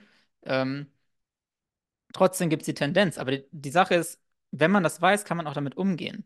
Eben, du brauchst ein Bewusstsein dafür, ja, du brauchst ein Bewusstsein dafür. Ja, also erstens ist es halt auch für Leute selber schlecht. Also wenn die jetzt, wenn die Leute einstellen und die diskriminieren dann halt, dann holen die halt nicht den Besten. Aber es gibt halt einen Weg, wo das halt auf beiden Richtungen halt äh, besser ist. Man weiß zum Beispiel, wenn man zum Beispiel mit einem türkischen, wenn man eine Wohnungsbesichtigung hat und da telefoniert und mit einem türkischen Akzent dann irgendwie da irgendwie spricht, man bekommt weniger irgendwie Zusagen. Wenn man das Gleiche nochmal macht, aber Hochdeutsch spricht, ist, ist es weg. Mhm. Keine Diskriminierung. Mhm. Und dasselbe ist halt, wenn man Mails schickt äh, für Bewerbungen und dann aber auch gleichzeitig auch hinschickt, was für einen Job man hat. Und wenn man auch einen guten Job hat, geht die Diskriminierung runter. Also es geht den Leuten nicht darum, dass sie ähm, nichts mit einem zu tun haben wollen, sondern viele machen halt diese statistische Diskriminierung. Das ist schlecht, kann man verurteilen, aber es ist halt etwas anderes, als zu sagen, alle Leute sehen irgendwie die weiße Ethnie als die Überlegene und wollen alle runtermachen. Und damit kann man selber auch umgehen. Und wenn man das halt nicht, wenn man das halt nicht berücksichtigt, kommt man halt auch zu den falschen Schlüssen. Und jetzt ein Beispiel, um zu zeigen, wieso das wichtig ist, ist eine Anekdote in, glaube ich, New York. Und da hat man, gab es irgendwann ganz viel Pressure gegenüber ähm, Arbeitgebern, die nach der Kriminalität, nach dem Führungszeugnis fragen. Mhm. Und die Annahme war ja, die fragen ja nur, um Leute, irgendwie schwarze Leute auszuschließen. Und das ist ja blöd, wenn die dann gefragt werden, das danach. Und also das geht halt wirklich darum, nur, dass es so ein Checkbox ist, wo man dann sagt, ähm, ob man eine kriminelle Vergangenheit hat oder nicht. Und da gab es halt ein Gesetz, das dazu geführt hat, dass Arbeitgeber das nicht machen durften. Und die Folge daraus war, dass die Diskriminierung, wenn man solche Bewerbungen so geschickt hat, dann halt gestiegen ist. Und das Ja, macht Sinn, wenn man drüber nachdenkt. klar. Also wenn die Leute einfach nicht, nicht die Informationen haben, nicht danach nachfragen können. So, die Leute haben dann eher pauschale, negative, übergeneralisierende äh, Annahmen, dass alle, also tendenziell mehr schwarze Leute irgendwie äh, kriminelle Hintergrund haben, als sie tatsächlich haben, und einen dazu zu diskriminieren. Aber Mhm. wenn wir das halt ähm, vermeiden wollen, ist es halt, äh, ist es halt gut, wenn man dann halt diese Informationen dann halt verfügbar macht, damit man Leuten hilft, nicht äh, auf statistische Diskriminierung zu fahren. Und das ist, glaube ich, auch ein Grund, wieso Deutschland tatsächlich weniger Diskriminierung hat auf dem Arbeitsmarkt. Also äh, Deutsche, also die Weniger als im Vergleich zu im Vergleich England, anderen, zwei- äh, Amerika. genau, anderen Ja. europäischen Ländern war der Vergleich. Leute in Deutschland, also schwarze Personen in Deutschland, haben im Vergleich zu anderen europäischen Ländern das ein größte Gefühl, irgendwie diskriminiert zu werden. Also schwarze Personen in Deutschland sagen am ehesten, dass sie diskriminiert werden. Im In Vergleich zu, Deutschland. Ah, okay. Vergleich zu allen anderen europäischen Ländern ist das Deutschland am meisten. Wenn man sich anschaut, wenn man sich anschaut, wo die Diskriminierung auf dem Arbeitsmarkt am höchsten ist, dann sind es alle anderen Länder und in Deutschland ist es sehr gering. Es hat, glaube ich, was damit zu tun, dass in Deutschland alles sehr bürokratisch ist, ganz viele Unterlagen hinschicken und man dadurch dann halt nicht auf statistische Diskriminierung beruht. Aber da sieht man, dass da eine Diskrepanz ist. Und ja. Spannend, ja. Es ist natürlich die große Frage, was ist da die Lösung jetzt? Ja, also wie kommen wir denn da gesellschaftlich raus, gesellschaftspolitisch politisch und jeder Einzelne, wie kommen wir denn raus? Ich würde jetzt als allererstes äh, sagen, also wir brauchen erstmal auch, auch eine Achtsamkeit irgendwie. Also auch, auch, auch oder über das, die Phänomene in uns passieren. Das ist gerade gesagt, das ist teilweise biologisch, ja, das Gehirn kreiert, diese Stereotypen. Und, und da braucht es ja erstmal ein, ein, Bewusstsein dafür und dann eine Achtsamkeit, dass man das in sich selbst erkennen kann und, und dass man dann ein bisschen klarer sehen kann. Wie siehst du das? Wie kommen wir da raus? Was ist da die Lösung? Hm. Also ich glaube, wenn es um so alltägliche Sachen geht und man sich einfach begegnet, dann ist es, glaube ich, wirklich kein Problem. So, ich. Es ist so, ich, ich weiß, dass Leute negative Stereotype haben. Im Schnitt gibt es Leute, die tendenziell eher negative Stereotype haben, bestimmte negative Stereotype. Aber ähm, sobald man mit Leuten redet, dann ähm, geht es halt weg. Und äh, über sowas will man irgendwie auch nicht reden, weil das, das wäre dann so Täter-Opfer-Umkehr. Aber es gibt halt Sachen, die ich selber mache. So, wenn ich, äh, ich versuche mich tendenziell besser zu kleiden, das äh, baut, geht direkt gegen die negativen Stereotype und das macht es halt möglich. Und letztlich, wenn man mit einer Person redet ähm, und man selber kein Arschloch ist, dann, dann sehen das Leute. Und unser Gehirn ist sehr schnell in der Lage, Ausnahmen zu machen. Das wäre jetzt, glaube ich, sehr im Kleinen gedacht. Mhm. Aber auch im Großen, ähm, es gibt halt ähm, dann das Problem, dass da diese Leute sind, die dann halt selber dann offen rassistisch sind.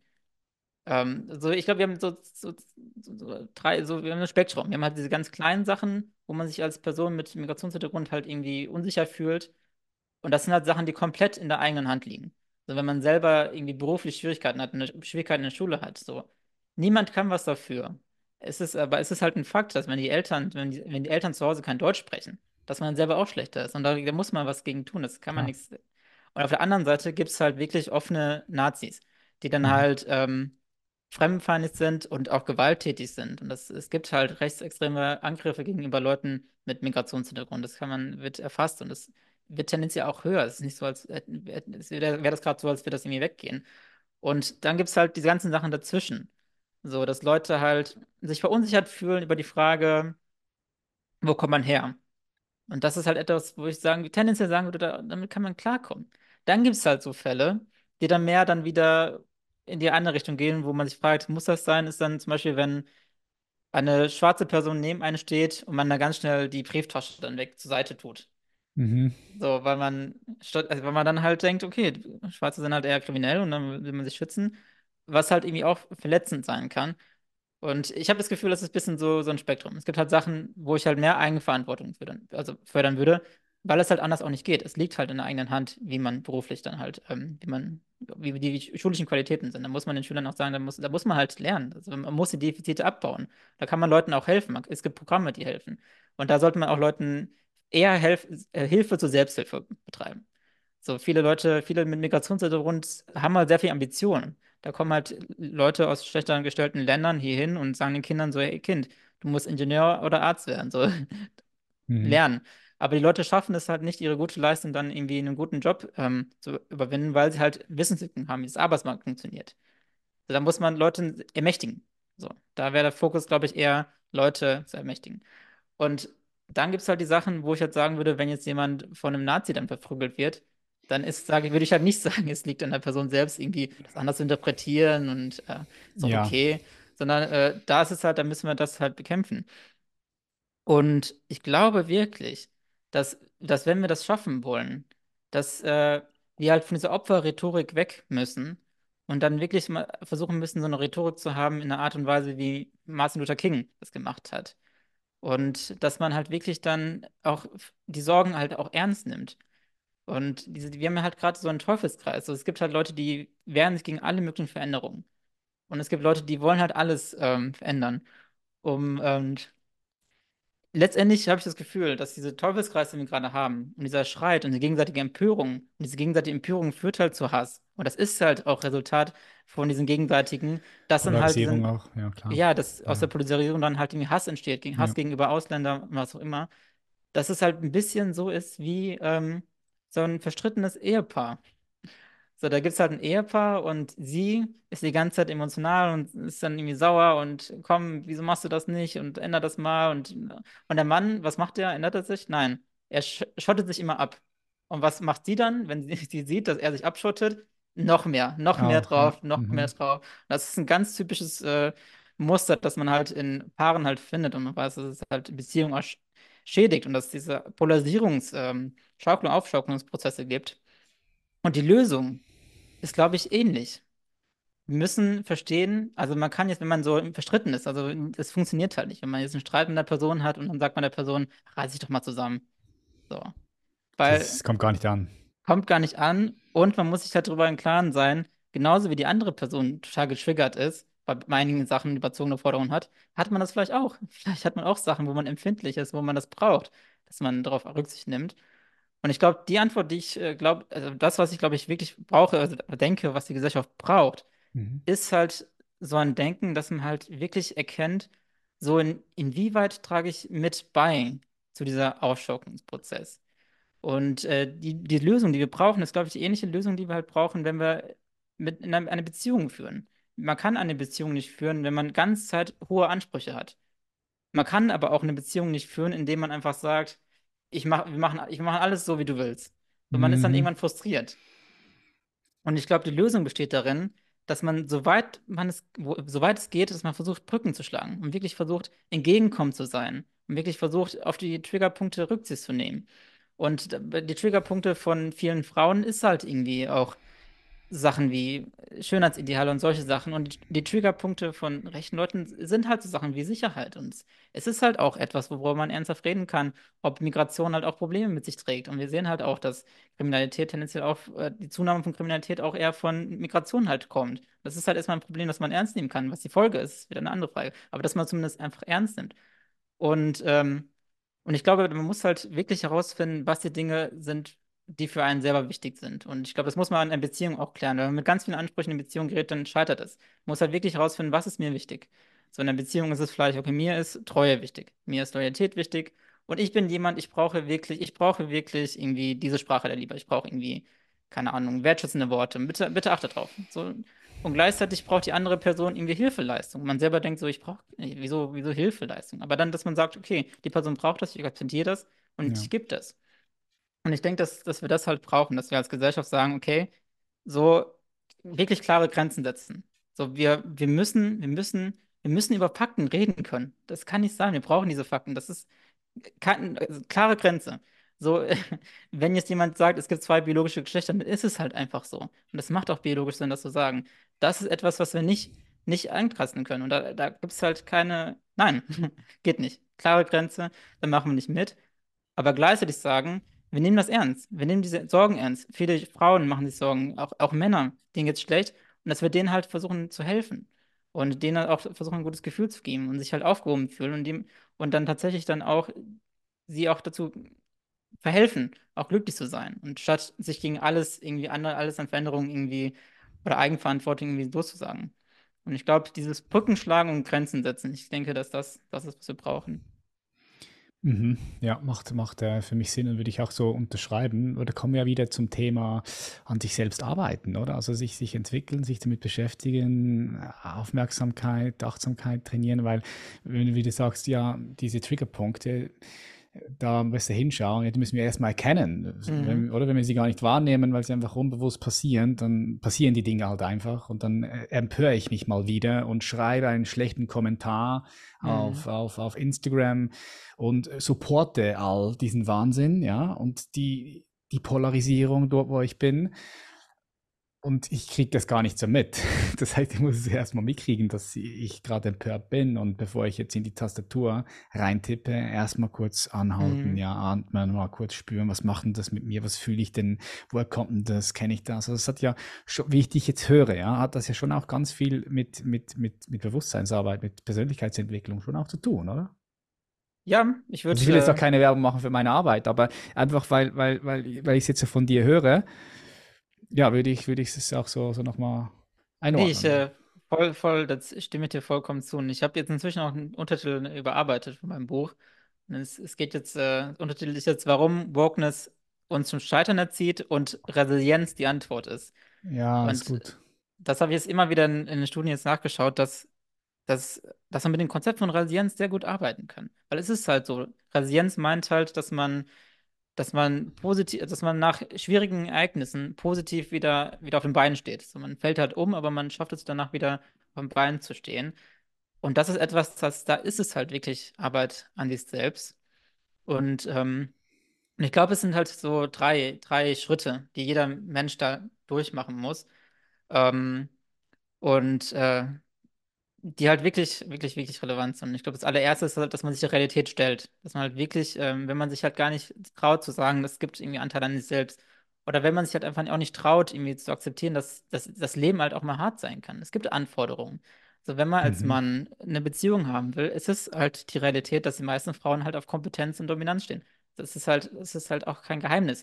Und das kann man auch gut, Status ist Status, irgendwo unbewusst kann das, oder das kann bewusst, also ja, unbewusst einfach ist es drin so. Ja, kannst ja, du, kannst das, versuchen, mach was das, du willst. Das ist genau, einfach und unser das Tier, ja noch. Wir sind ja auch noch ein Tier, was ganz tiefe Bedürfnisse hat, die so unbewusst ablaufen, noch vom, vom Reptilienhirn, vom Stammhirn, vom limbischen System, unseren Das, emotionalen das ist so. Hirn. Also Das, ja, ja. wir können halt auch nicht entscheiden, ähm, welche Sexualität wir haben. Ob wir jetzt auf Männer und Frauen stehen, können wir nicht entscheiden. So, man kann dann einfach versuchen.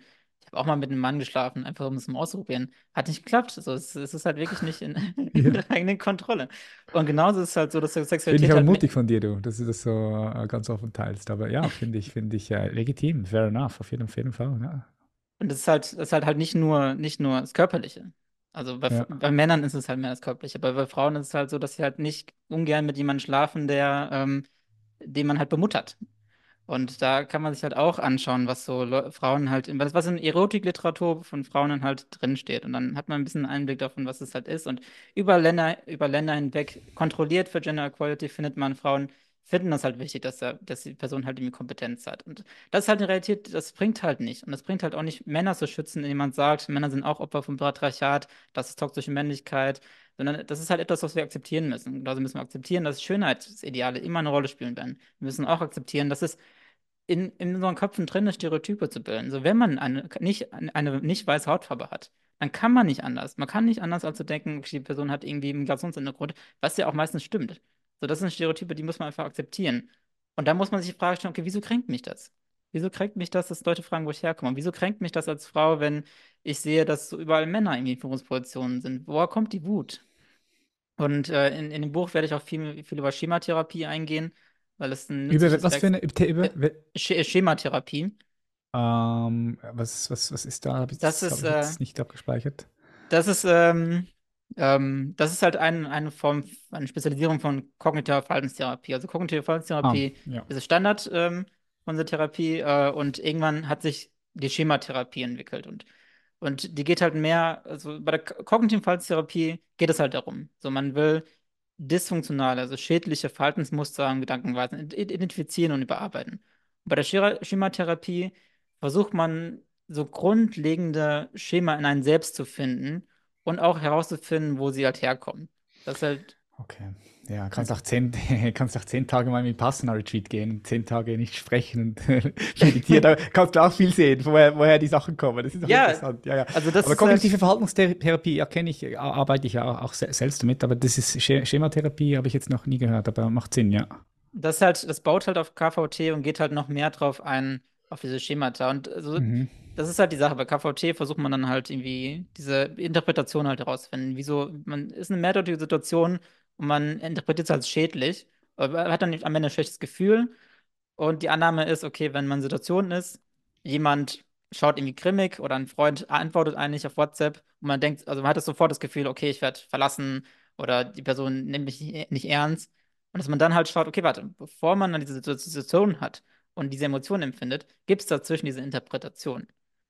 Und, ähm, und da ist die Schematherapie, dass sie dann noch mehr drauf eingeht und dann versucht, okay, bestimmte Muster zu erkennen. Vielleicht jeder hat irgendwas, wo- wovon er sich schnell getriggert fühlt. Es Mhm. gibt Leute, die fühlen sich schnell getriggert, wenn, ähm, wenn man irgendwie Fehler macht. Also wenn man Fehler macht, haben sie sofort Gefühl, ich bin ein Versager. Ich, äh, ich bin nichts wert. Andere Leute sind getriggert, wenn sie das Gefühl haben, dass andere nicht auf einen achten. Sie haben so ein Misstrauen und haben sofort das Gefühl, okay, die Person ist gegen mich. Die Person nutzt, nutzt mich aus und ist dann schnell wütend. Und andere, also es ist halt, es gibt halt sehr unterschiedliche Schemat, Schemata und äh, und wenn man wirklich, glaube ich, mit sich selbst im Reinen sein möchte, mu- muss man halt wirklich herausfinden, was diese Schemata sind und welche Vermeidungsverhalten man dann zeigt. Und ähm, das ist halt, was man machen muss. Man muss die Realität stellen, muss man halt wirklich Mhm. fragen, okay, woher, woher kommt das? Wieso bin ich so schnell verunsichert? Wenn, ähm, ja, wenn man dann halt ähm, wenn man halt in so einer Situation ist. Und die Sache ist, dass äh, man weiß, dass Überbehütung, letztendlich ist Wokeness eine Art von Überbehütung, weil man weiß, dass überbehütende Eltern, dass das schädlich ist. Das Die ist ein Kinder, guter Vergleich, den höre ich zum ersten Mal. Wokeness ist eine Art Überverhütung. Das macht sehr viel Sinn. Ja, ja, sehe Und ich. das Ja. passt sehr gut und es ist dann halt interessant, was man dann weiß. Also man hat sehr viele Studien gemacht, äh, um sich halt anzuschauen, welche Auswirkungen irgendwie Überbehütung hat. Und Überbehütung macht Kinder ängstlicher. Und da gibt es halt dann Studien, die sich angeschaut haben, welche Auswirkungen das auf diese Schemata hat, die man in der Schema- Schematherapie auch versucht anzupacken. Und die Schemata, die man halt findet, ist, dass Leute das Gefühl haben, so ein Misstrauensschema haben. Das Gefühl haben, alles ist gegen mich und äh, ich ich habe die Erwartung, dass andere mich ausnutzen. Und gleichzeitig haben die Leute auch so ein Schema, dass sie das Gefühl haben, sie können Probleme nicht selber angehen. Sie haben immer das Gefühl, sie brauchen andere Leute, um, um, ähm, um halt die alltäglichen Erfahrungen, Probleme zu lösen.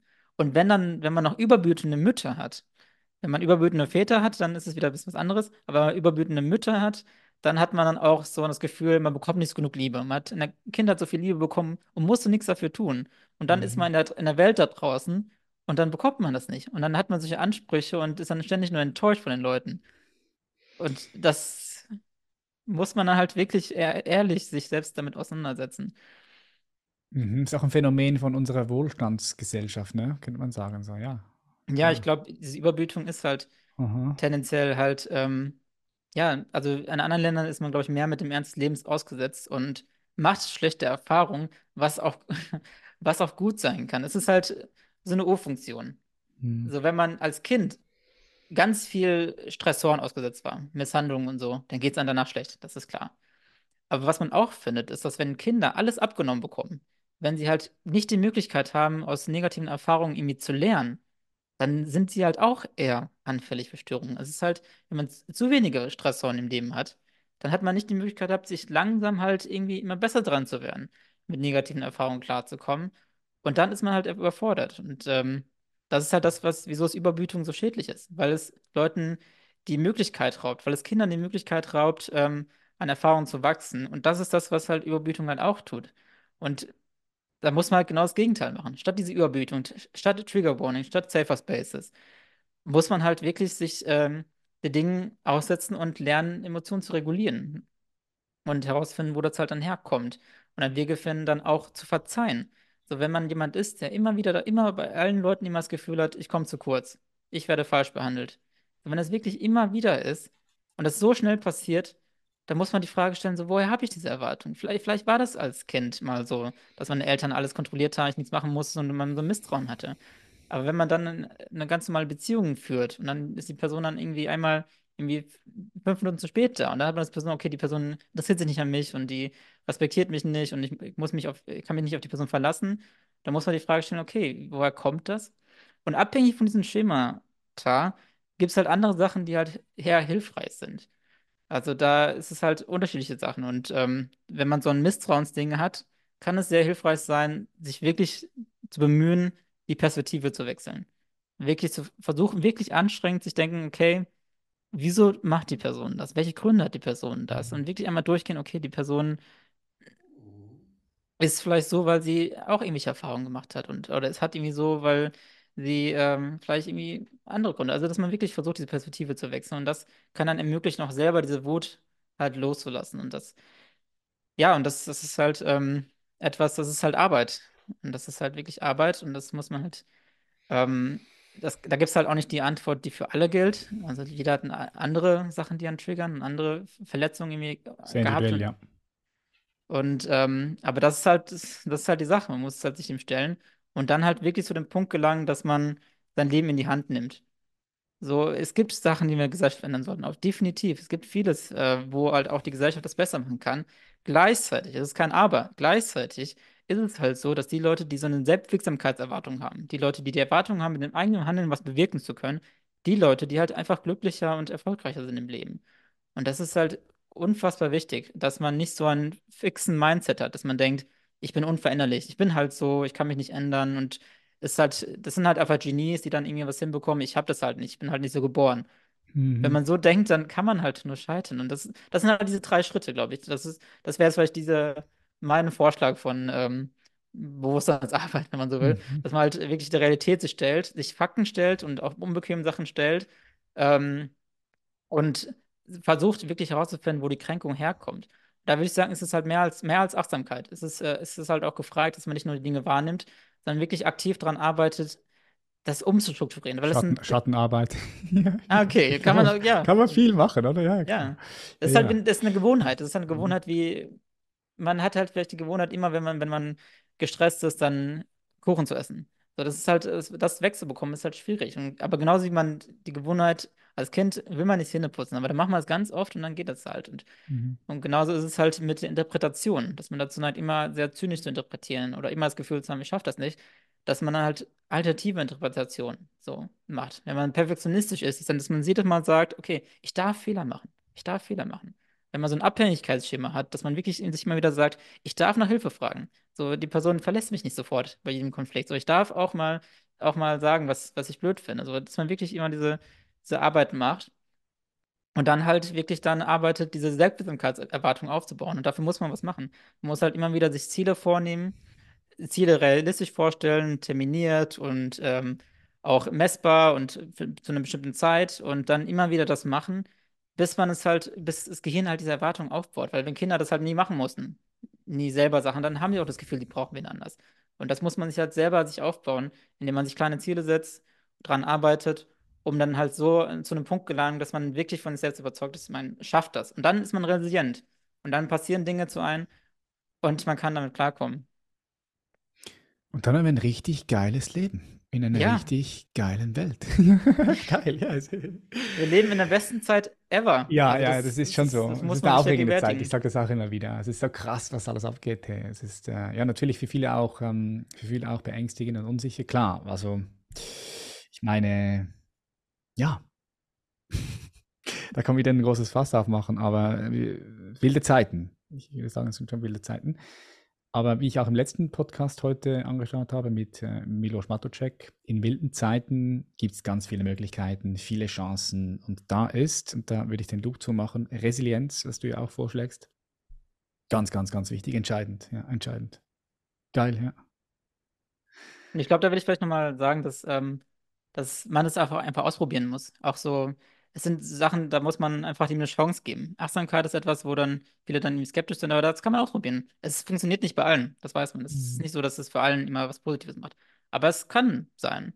Und vielleicht ist es dann nicht Achtsamkeit, dann ist es vielleicht aber sowas wie Dankbarkeit. Dass man dann wirklich jeden Tag drei Dinge aufschreibt, für die man dankbar ist. So, dass man halt so seine Denkgewohnheiten zu ändern. Aber vielleicht ist das, das auch nicht für einen. Vielleicht braucht man mehr so, dass man mehr Goal-Setting trainiert, dass man wirklich dann trainiert, die Ziele gut zu setzen. Es gibt eine Bandbreite von Sachen und ich glaube, wenn man Mhm, sich dem richtig. öffnet, dann, dann muss man einfach nur mal irgendwie YouTube öffnen und dann irgendwas eingeben. Und dann kann man es einfach ausprobieren. Und dann braucht es halt eine Zeit und man muss Fehler machen, man muss Dinge ausprobieren. Aber dann kann es so eine Aufwärtsspirale geben. Weil je, je mehr positive Erfahrungen man macht, desto mehr traut man sich. Und je mehr man sich traut, deswegen mehr kann man sich aufbauen. Und es gibt diese, diese Möglichkeit. Und ja, und ich bin halt froh, dass es dann bei mir gekommen ist und ähm, sehe das dann halt sehr kritisch, wenn dann halt aus der Walking-Richtung genau das Gegenteil gemacht wird. Wirklich Leute auf den Pfad gebracht wird, wo sie nur scheitern können. Und da muss man sich ja, da muss man, glaube ich, eine klare Grenze ziehen und sagen, wir müssen Leute dazu behelfen, widerstandsfähiger zu werden, ein gutes, einen guten Mindset zu entwickeln. Warnan, vielen herzlichen Dank. Das war ein gutes Schlusswort, äh, auch nochmal gut zusammengefasst. Vielen herzlichen Dank für das tolle Gespräch. Hat mir sehr viel Freude gemacht. Ja, die Freude ganz meinerseits. Wo können die Leute dich finden? Ich verlinke äh, den YouTube-Kanal von dir und deinem Kollegen, deinem Freund, der philosophisch tätig ist. Ihr seid ein gutes Duo, macht ihr wirklich interessante Videos, auch immer wieder sehr hochwertig produziert, kann ich empfehlen, wer da mal ein bisschen mehr eintauchen möchte. Und natürlich dein neues Buch, was dann äh, im Mai kommt, äh, werde ich auch unten mal in die Shownotes packen. Und wo bist du sonst noch unterwegs? Welchen Plattformen, wo kann man dich sonst noch finden? Das sind, glaube ich, die, die Ja. Hauptplattformen, ja. Cool. Vielen Dank, Warnan. Danke. Ja, vielen Dank. Ja, schön, dass du bis zum Schluss dran geblieben bist. Wie ich bereits gesagt habe, wenn du uns unterstützen möchtest, dann gib uns gerne eine positive Bewertung, lass einen Daumen da, wenn du auf YouTube zuschaust und abonniere uns auf allen Kanälen, dass du keinen wertvollen Content mehr verpasst. Wenn du mal persönlich mit mir arbeiten möchtest, wenn du sagst, du möchtest gerne aus festgefahrenen Mustern ausbrechen und ein Leben aufbauen voller Lebensfreude, Erfolg, Sinnhaftigkeit, Verbundenheit, dann kannst du einfach mal kostenlos mit uns sprechen oder du findest auch einen kostenlosen Online-Workshop auf www.patrickreiser.com. Den Link dazu findest du unten in den Show Notes, einfach auf www.patrickreiser.com. Dann hast du mal Einblick über was wir so machen, über meine Arbeit. Und ja, vielen Dank, dass du hier bist, in der Community, Teil davon bist. Wir sehen uns in der nächsten Episode. Ich freue mich drauf. Mach's gut, dein Patrick. Bye bye. Tschüss.